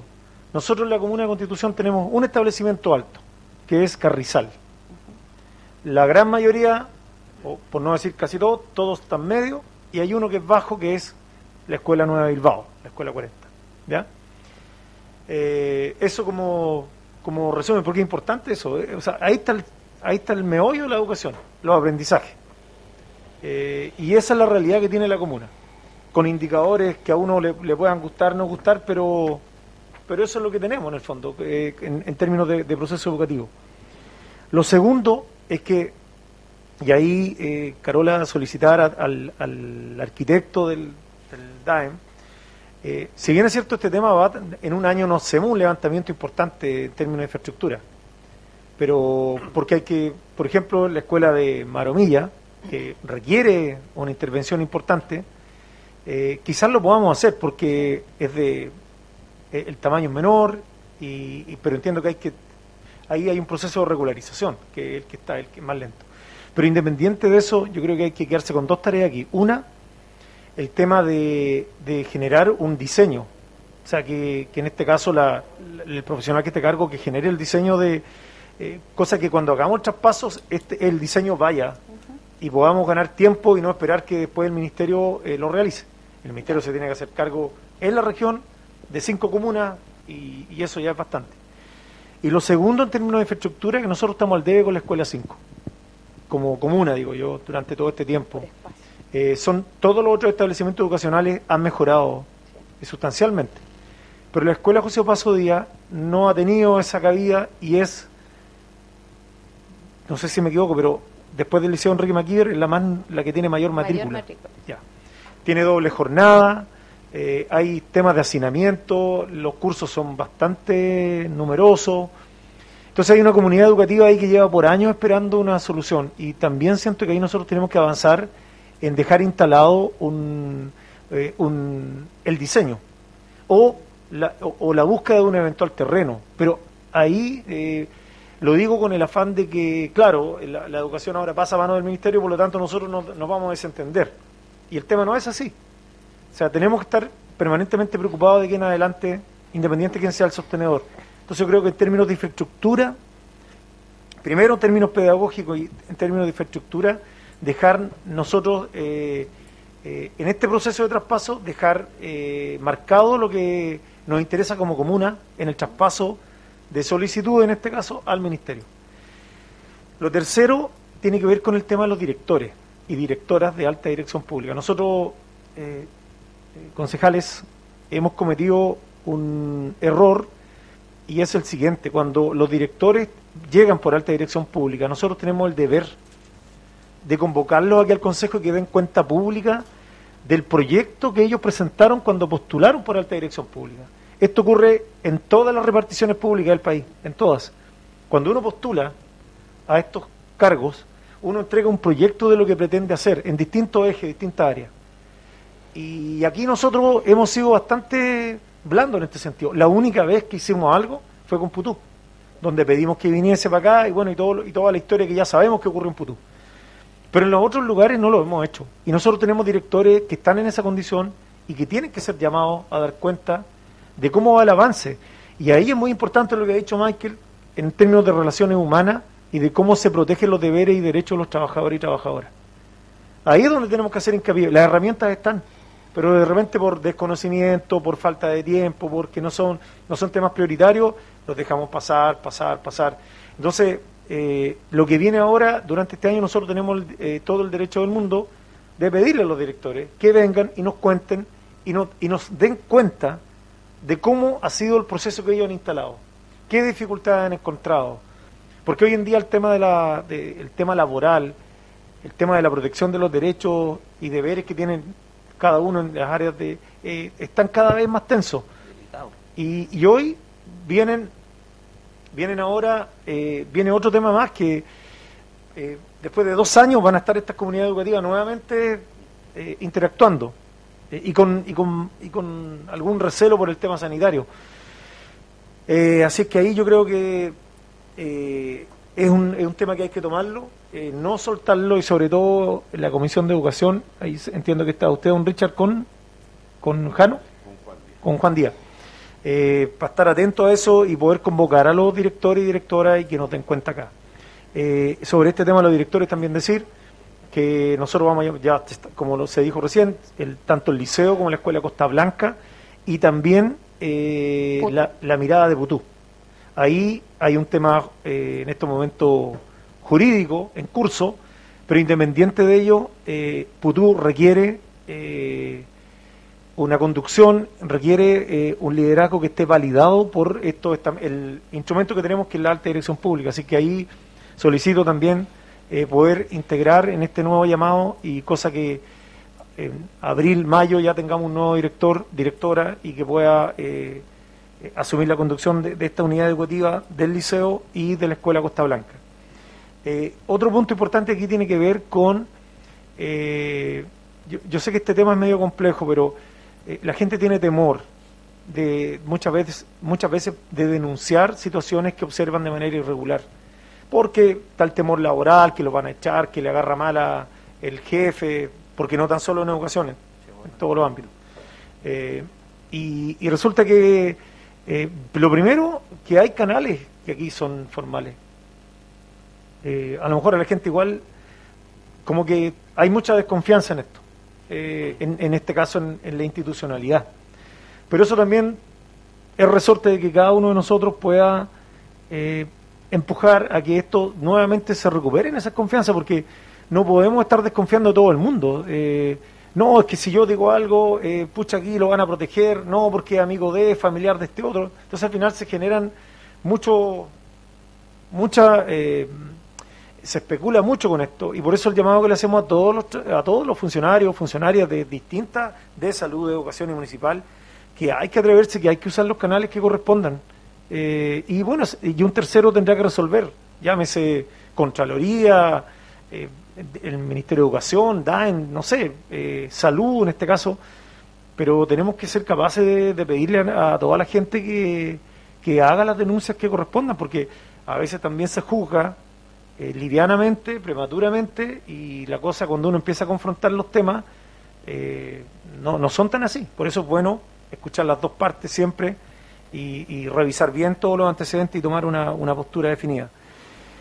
Em, lo, otro, en relación a lo que decía el concejal Lorenzo, el tema de la conectividad, ahí tenemos una debilidad enorme en la comuna, que no es tan solo la educación, es un tema mucho más grande, la zona sur, tenemos sectores que no hay conexión, el Patio Otro Lado, la zona oriente, en Cerro Pelado, Rinconada, ahí hay que meterse debajo de un eucalipto para poder eh, tener señal, el mismo tema para el lado de Carrizal, eh, Forel, no sé, en distintos lugares hay compañías que no llegan. Entonces, este es un tema mucho más grande y esperemos que este año se pueda resolver con el tema de la fibra óptica que debiese llegar, agosto, septiembre, debiese llegar a Constitución y de ahí se tiene que licitar, las compañías tienen que licitar para llevarla a los distintos sectores. Pero, pero ojo con eso, porque ahí es un tema mucho más grande, más fuerte y, este tema de los tablets, los chips, si bien es cierto fue bien sobre la marcha porque también no había stock, fue un, lío para todo el mundo, esto fue bien complicado y, también re- re- relevar la pega que hicieron los profesores aquí, profesoras durante todo este periodo, porque yo creo que a todos nos consta que independiente de todas estas dificultades se preocuparon de hacer la pega en- en condiciones muy adversas. Eh, yo hace un tiempo atrás lo comenté aquí, desde una ventana de un departamento eh, la profe hacía clase. Eh, ahí, porque ahí dentro de ese departamento tenía buena señal. Entonces, por contar uno de los tantos casos que todos conocemos. Entonces aquí se hizo una- un, trabajo bien importante y que ahora, con esta vuelta a clase, de parte del Ministerio que está indicando que va a ser presencial, eso lo tendrá que resolver de parte nuestra también. Claramente es muy importante que los niños y niñas vuelvan a clase, eso no hay ninguna duda, pero finalmente esto es resorte de la familia, no vamos a obligar a nadie, si tiene dudas, si tiene temores, esto, hay un tema sanitario, que uno espera también que esto se pueda resolver de aquí a, a un mes más, que veamos que esto venga a la baja y que podamos recuperar y restablecer lo que se viene haciendo de manera normal, como es ir a clase para todos. Eh, y lo último, eh, Carola, eh, eh, tiene que ver con los temas de los rendimientos. De acuerdo a, a lo que a la última PSU, o sea, ya no se llama PSU, pero pero sí, ¿cómo, ¿cómo se llama ahora? PTU. PTU. Pero es que le volvieron a cambiar el nombre. Ya. Prueba de transición universitaria. Bueno, se me cayó el carnet ahí, pero y eso que yo soy de la prueba de aptitud, ¿eh? atrás. Yo también. Pero pero pero sobre eso tema de los rendimientos de acuerdo a esto son 128 egresados del liceo cierto y de ellos el 50% obtuvo puntaje para postular a un centro de estudio o a, o a la universidad. Ese es como el titular cierto y en términos de CIMSE nosotros a nivel comunal que fue el 2019 el último que se tomó Sí. eh, tenemos eh, te- tenemos est- estamos bajo eh, bajo la media nacional. Sí, eh, entendiendo que 250 puntos del CIMSE promedio nacional sí. por lo tanto como promedio comunal estamos abajo Sí, alcalde. entiendo bien cierto Sí. ya y tenemos dos docentes 363 docentes en estos momentos en, en la educación Sí. en total planta y contrata Ujú. Ya. Y 464 asistentes, de la educación. Y 61 personas que cumplen funciones Sí. en, en el DAEM, pero que, eh, o sea, perdón, son contratados por el DAEM, pero cumplen funciones en la municipalidad. Afuera. sí. Eso, eso es como el... Sí, Ya. ese es el, el panorama. Ahora, alcalde, solo una salvedad de lo que usted señala y que ahí es muy importante que también la comunidad lo conozca. Los directores por alta dirección pública tienen que presentar su convenio de desempeño un mes posterior a que asumen, a que son nombrados. Y este convenio de desempeño, ellos se establecen metas durante sus cinco años en el área, eh, en el liderazgo, en el área pedagógica, que también va muy de la mano con los resultados. El tema es el monitoreo. Y el alcalde dice, nosotros podemos solicitarle. Ellos están obligados por ley a todos los años, en diciembre, dar a conocer el avance de su convenio de desempeño. Si por cualquier motivo no se logró ese avance, ellos podrán determinar, argumentar el por qué no se llegó. Y si no se llegó, se puede llegar a un acuerdo con el sostenedor, de manera de que lo exigido para el año siguiente pueda ser modificado. Pero eso eh, no se da en todos los directores por alta dirección pública. Entonces, ¿y qué es lo más importante? Que no es solamente al, al DAEM que tienen que hacerlo como sostenedor. Lo más importante es que tienen que informarlo a la comunidad escolar en el consejo escolar, todos los integrantes de las comunidades educativas debieran conocer el convenio de desempeño de estos directores y decirle, director, durante este año usted debiera haber cumplido con estas acciones. ¿Se cumplieron? ¿No se cumplieron? ¿Cómo lo vamos a visualizar para el año siguiente? Eso está establecido por ley y ellos se rigen por la ley 20.501. Algo en el tintero, eh, directora, con respecto a la vuelta a clases. No sé si lo dijo delante, pero lo voy a hacer de todas maneras la, consulta para aclararlo. Eh, para evitar los aforos en las clases presenciales tiene que estar el 80% de los alumnos por curso vacunados. Con la dosis completa. Con la dosis completa. Entonces, mi pregunta es la siguiente. Aquí como, eh, como DAEM, tenemos el DAEM, tenemos los apoderados, ¿cierto? Eh, ¿Va a haber algún operativo especial? ¿Quién se hace cargo de que si faltan niños para cumplir ese 80%? ¿Va a haber algún operativo especial desde el DAEM para que estos niños sean vacunados en los mismos establecimientos vocacionales o vamos a esperar que los apoderados, los padres se hagan responsables? Ayer eh, tuvimos una reunión con todos los directores municipales donde yo hice la misma consulta a la directora de salud porque la verdad es que mi preocupación es esa, llegar a marzo y que a lo mejor por olvido, por descuido, el apoderado me diga, sabe que yo no le puse la vacuna y ahora no me lo, no me lo pueden recibir porque no pueden recibir a la totalidad de los de la matrícula por curso, por no, llegar al 80%. Y por dos alumnos no podemos llegar al 80%. Puede, puede ocurrir. Entonces, ¿qué es lo que pasa ahí? Lo consulté con la, la directora de salud y ella me dice que no, no, cuando hubo este cambio de fase que tuvo la comuna ahora hace poco, no se entregó ningún lineamiento respecto a educación y tampoco está la disponibilidad para hacer este operativo. Entonces quedamos de que se iban a hacer las consultas, íbamos a ver bien si aquí de aquí a, durante el mes de febrero podíamos gestionar esto, pero como ahora está muy limitado en cuanto a la fase y al, y al tema de, la, de las edades, a los rangos etarios, eh, no, no, no es resorte de la comuna que tome esa determinación. Pero sí estamos haciendo las consultas para enfrentar de mejor manera el inicio del año escolar y que no nos vaya a ocurrir esta situación.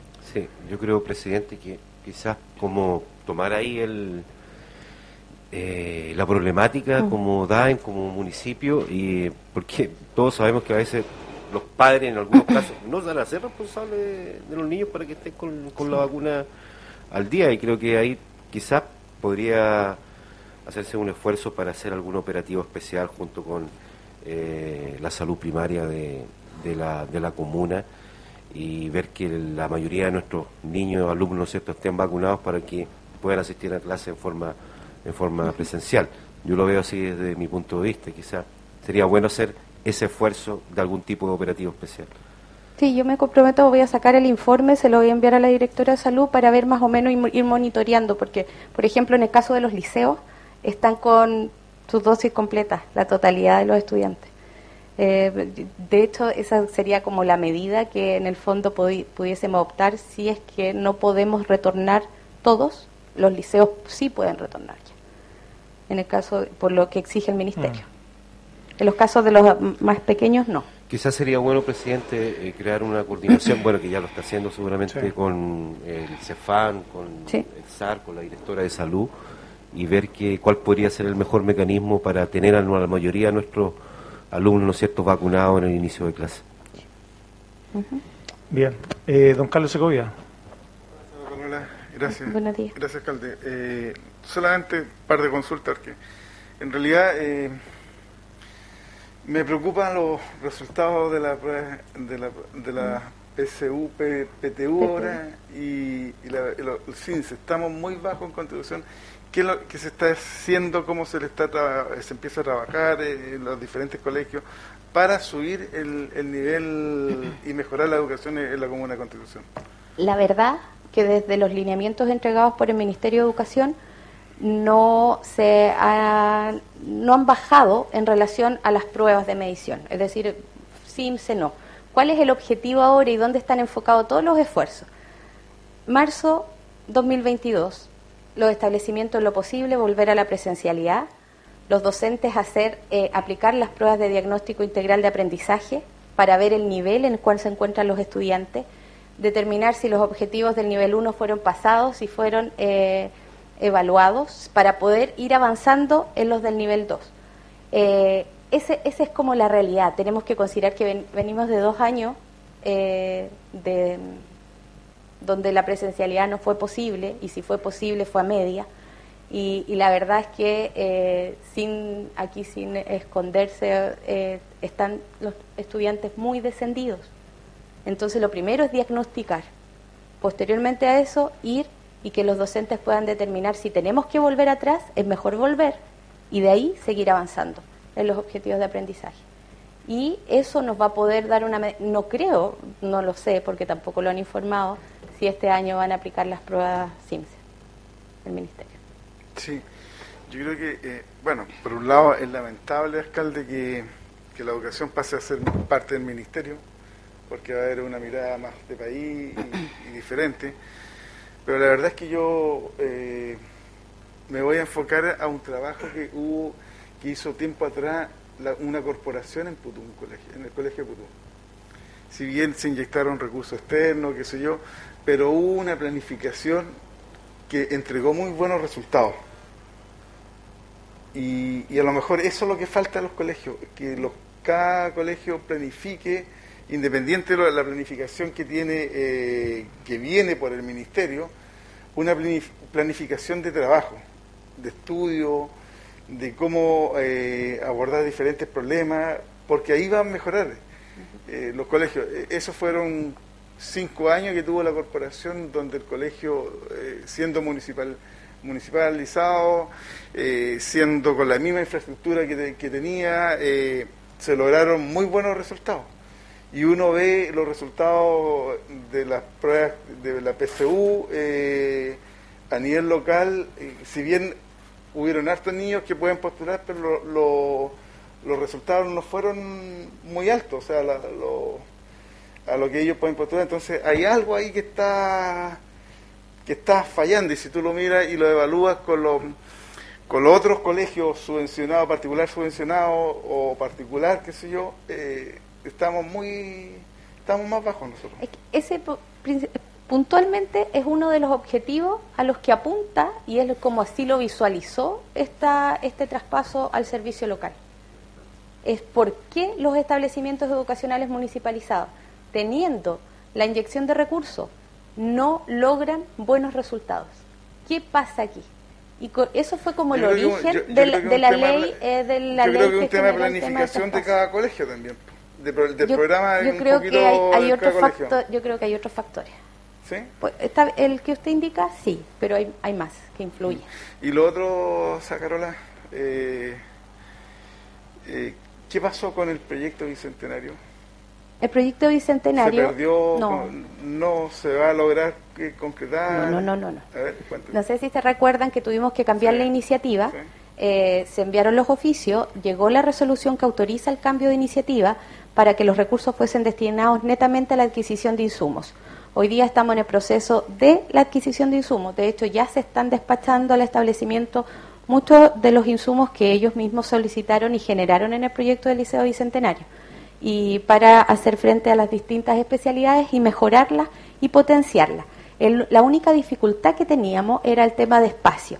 Y en eso tenemos que generar este proyecto más bien modular de con miras al año 2022. Pero todos los recursos no están totalmente disponibles en estos momentos y se están generando las, las respectivas licitaciones. ¿Y se está trabajando en unificar los dos roles del colegio para poderlo, porque me imagino que irá a continuar como bicentenario, se va a poder postular de nuevo como colegio bicentenario, para que le lleguen recursos de nuevo, ¿no? El, el liceo ¿Ah? de Putú Sí. es liceo bicentenario. De hecho, ahora llegó la placa, que hay que hacerle su instalación en, en marzo, a- de, de poder retornar de manera presencial, que la comunidad se entere, y, y ahí yo creo que es un tema de comunicación, que toda la comunidad sepa lo que implica ser un liceo bicentenario, que no es solamente adquirir recursos, y, y eh, destinarlo a adquisición de insumos. Hay, hay, el Liceo Bicentenario es algo más completo, es, apunta a generar un proyecto de liceo que satisfaga las necesidades de los estudiantes de la- del sector y que los proyecte, sobre todo tratándose de un liceo TP. Entonces ahí yo creo que es donde hay que apuntar este año, porque se van a adquirir los insumos que ya se están adquiriendo, van a llegar en su totalidad y también las distintas acciones en el área eh, pedagógica, que también no es solamente adquisición de insumos, sino también talleres para los docentes, para los asistentes, para los estudiantes, de manera de que ahí se vaya en el fondo estableciendo una base para lo que se visualiza como Liceo Bicentenario. Y, lo último, eh, Carolina, ¿cómo, ¿cómo va a ser el traspaso de los 51? per- ¿Qué va a pasar con las 51 personas que trabajan directamente en 60 el. DAE? No, no, no, no, no los servicios traspasados, sino que los que trabajan y cumplen funciones directamente en el DAE. Así, bien, bien Por, la, general ley- por la ley de la, por el, el traspaso, digamos. Sí. El, el año 2022 es un año de transición para las cinco comunas que integran el, el servicio local Maule Costa. Eh, a partir del primero de marzo asume el director ejecutivo, que también fue elegido mediante mm, alta dirección pública, el cual asume su periodo por seis años en el servicio local Maule Costa, que comienza el primero de marzo su funcionamiento. Lo primero que hace este director ejecutivo es llamar a un concurso cerrado con todos los funcionarios del departamento, de los cinco departamentos de educación que tengan contrato a noviembre de 2014. Es decir, desde esa fecha ahí pueden postular a estos concursos cerrados. Y de no generarse, de, de- de llenarse los cupos con este concurso cerrado, el director ejecutivo puede llamar a concurso abierto. Es decir, que cualquier eh, funcionario pueda postular, no necesariamente los departamentos de educación. Se llenan estos 48 cupos que en estricto rigor y de acuerdo a lo señalado por la Dirección de Educación Pública no van a ser 48 porque también queda a discreción del director ejecutivo de que si requiere mayores funcionarios y el presupuesto que le otorga el Estado este, lo permite, podrá contratar más funcionarios para hacer frente a, a coordinar la educación en estas cinco comunas. Lo mismo que el tema de las de la sede en cada una de las comunas. Eso es a discreción también del director ejecutivo y no, no es que la ley diga, oye, usted cree una sede en constitución porque tiene una matrícula alta, que sería lo ideal, pero también no es algo que nosotros podamos decidir la comuna, sino que es el director ejecutivo del servicio local. Eh, en cuanto al traspaso de los docentes y asistentes de la educación de los establecimientos educacionales, los BTF incluidos, educadoras y técnicos, se traspasan todos. Nosotros informamos en el decreto alcaldicio la nómina de todos los funcionarios y ellos ya llegaron traspasados mediante una resolución que emite la Dirección de Educación Pública. Son todos traspasados bajo esta ficción legal que sin solución de continuidad, es decir, se le reconocen todos sus años desde que ingresó al, a la educación acá eh, como sostenedor el municipio. Se traspasan al servicio local, a partir del primero de enero el traspaso es total, ellos su sostenedor se cambia de un día 31 municipalidad, primero de enero el servicio local Maule Costa. ¿Qué pasa con los funcionarios DAEM? Como lo indicaba, aquí no hay traspaso de los funcionarios DAEM, solamente pueden postular en primera instancia el concurso cerrado, eh, después el concurso abierto, y en el caso de que no sean seleccionados, al 31 de diciembre, los funcionarios del Departamento de Educación, y ojo, del Departamento de Educación, por eso no entran estos funcionarios que prestan servicios en otros departamentos, eh, pueden ser finiquitados los eh, ya sea con recursos del municipio, que son los, los funcionarios más nuevos, por así decirlo, y, lo- y los de mayor antigüedad con recursos eh, del Estado. Pero al 31 de diciembre, y nosotros como sostenedor, considerando que la mayoría de los funcionarios del Departamento de Educación están regidos por contratos Código del Trabajo, el, los finiquitos van a tener que ser de cargo del municipio, todos al principio. Y es la Dirección de Educación Pública la que yo hice la consulta, dijo, ustedes como municipalidad, después que realicen los finiquitos, y de acuerdo a lo que dice la norma, nos tienen que indicar, hicimos tantos finiquitos con tantos eh, recursos involucrados y que estos, de acuerdo a lo que dice la ley, son de cargo de ustedes. Y ahí van a llegar los recursos, que no creo que sea algo inmediato. Es que, es el tema, se van a poder demorar, alcalde, varios años. Y también, está la, figura de, que la ley también permite que, funcionarios del Departamento de Educación puedan ser absorbidos por el, municipio, bajo la misma modalidad de contratación, es decir, código del trabajo. Es que esa alternativa la que queda también. A eso quería apuntar yo, en el fondo, que usted como alcalde eh, tiene que tomar la determinación si va a finiquitarlo o, o ver cómo absorberlo acá. Son 51 personas, son 51 personas, 51, 53 personas. No, en el DAE son 54 personas, de las cuales 5 o 6 eventualmente pudiesen seguir trabajando. Pero más allá de los números, este es un tema humano, un tema laboral, de años de, trabajo. Eh, la verdad que eh, también decir que esto partió el año 2017. Eh, insisto, nosotros el año pasado cuando llegamos este tema estaba zanjado tratamos, de, hecho yo recuerdo bien que el día 3 mm, eh, de julio, si no me equivoco, yo, tengo que haber llevado 3 o 4 días aquí y me tocó firmar ya como lo que estaba ya de 4 o 5 años atrás. Eh, y el 31 de agosto tuvimos que ya enviar todo lo definitivo. Eh, ¿qué, es lo, ¿Cuál es la, la, mirada que tiene uno esto? Que uno espera que esto sea mejor, que sea para mejor pero no hay ninguna duda que en este traspaso van a haber dificultades laborales, laborales. Y obviamente que nosotros como municipalidad tenemos que ser también bien apañadores ahí porque hay gente que lleva muchos años en, esta función, estoy hablando puntualmente de los funcionarios DAEM, eh, y que han estado toda una vida ejecutando funciones administrativas y que ahora de un día a otro le dicen, ¿sabe qué? Usted tiene que tomar, eh, tiene que cambiar de rumbo. Entonces, esperemos que esto sea esperemos que esto sea para mejor eh, obviamente que, están a punto de jubilar también obviamente que toda la disponibilidad nuestra va a estar eh, y todas aquellas personas que están en, cerca de la jubilación yo creo que ahí va a ser distinto el tema porque ellos van a existir la, la flexibilidad para que ellos puedan jubilar eh, digo esto revisando lo que ha ocurrido en otros SLEP a nivel nacional donde estos temas ya pasaron por estos temas eh, y en algunos han sido favorables y otros desfavorables, en, en, cualquier ámbito que se le mire, en términos económicos, en términos eh, educativos, en términos de, laborales, en términos financieros, en términos de pasivo y activo, cosa que la comuna afortunadamente en términos generales está bastante saneada, no, no hay problemas como en otras comunas donde en una escuela estaba eh, la sede social, estaba la posta, eh, un, eh, bastante mobiliario comunitario que ahora ahí hay, ahí hay un tremendo lío. Entonces, afortunadamente, ese, ese, ese, por lo menos ese problema no lo tenemos. Pero eso, bueno, ahí la verdad que se trataron de hacer harto esfuerzo para que este tema se postergara para cubrir justamente el tema laboral de los funcionarios de la, del DAEM y obviamente que no, no ocurrió. Pero, pero bueno, es que vamos a ver cómo, cómo lo eh, enfrentamos. Es un tema súper complejo, súper delicado, especialmente para todas las personas que trabajan eh, directamente en el DAE. Es un tema muy sensible y que, alcalde, eh, hay que tomar la mejor determinación.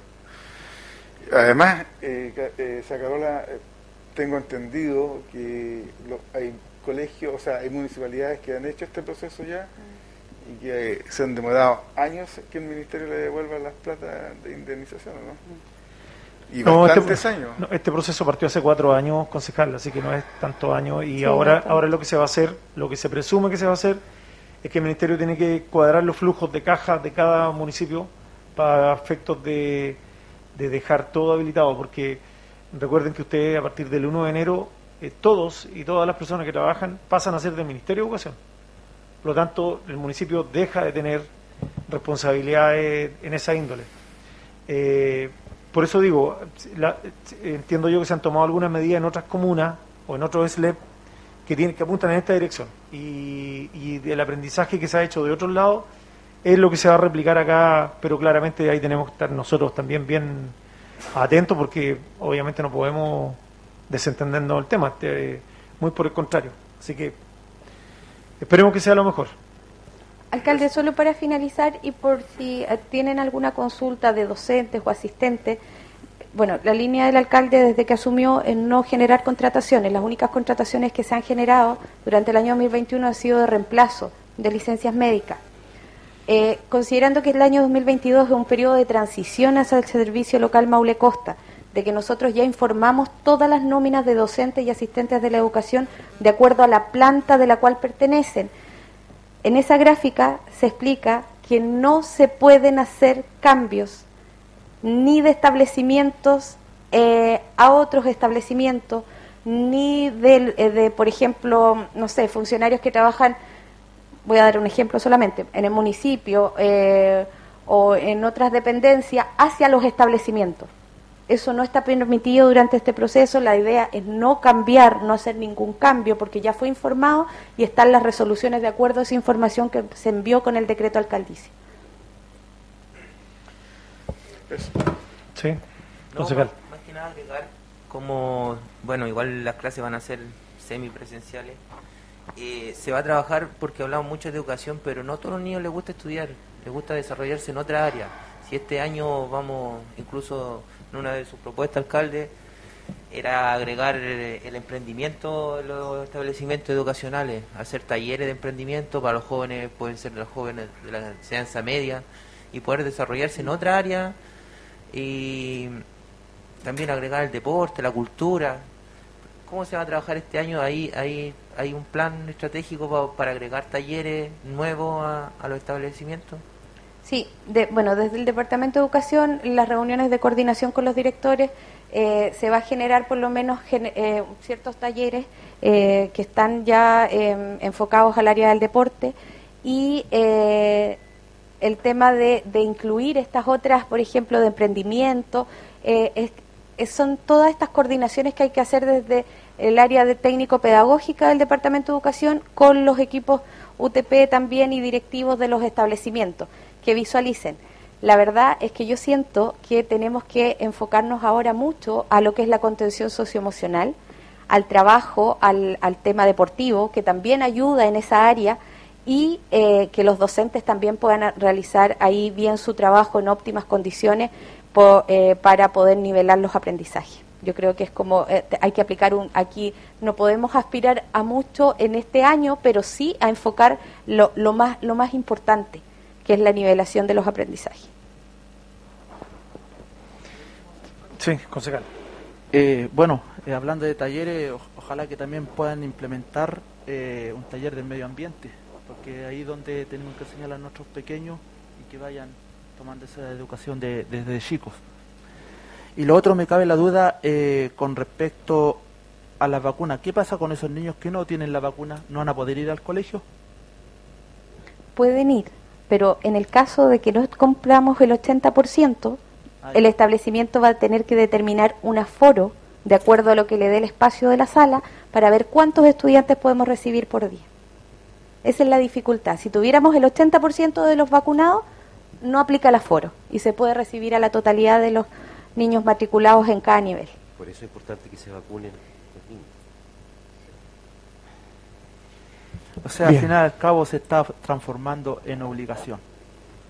Qué mal. Sí, bueno, ahí hay temas de, de, respeto individual también. Aquí nosotros no podemos obligar a nadie, eh, eso está claro y no lo vamos a hacer. Eh, simplemente tenemos que acatar la normativa en términos educacional y sanitario para que para que el retorno a clase fue, sea presencial. Ahí nosotros nos vamos a eh, vamos a ser obedientes en eso, pero ahí a obligar a un niño a, o a un papá, mamá que lo obligue, eso no. Ahí no. no. No, pero no, sí no, informar, pero, que ellos claro, sepan. Pero facilitar el proceso. Sí, no, Eso. de- Eso tener la disponibilidad Claro. para que Eso para cumplir con la normativa sí, pero de ahí a obligar no podemos, o sea, ahí No, no, eso eso no. no, lo- no- no corresponde. Bien, muchas gracias, señora Carola. Gracias a ustedes. Eh, No sé si hay algo más o damos por terminar. Sí, perdón. Eh, la- sabiendo de bueno, como incidente. Incidente, sí. Ya, eh, eh, por lo que planteábamos ayer, eh, también eh, se contactaron conmigo desde la población Maguillines, en la, la calle El Roble, que está más o menos con la misma situación que descubrimos ayer.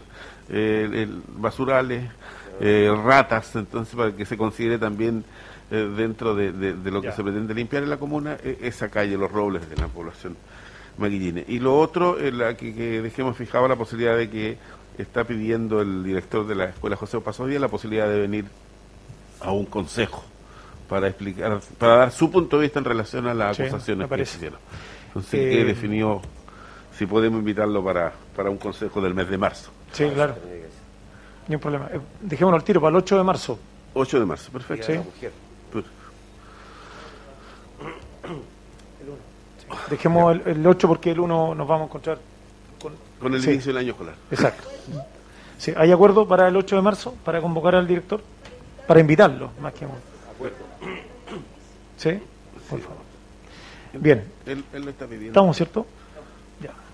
Bien. eh, siendo entonces las 11 con 13 minutos, damos por concluido este Consejo Ordinario eh, número 6 del presente año. Muchas gracias.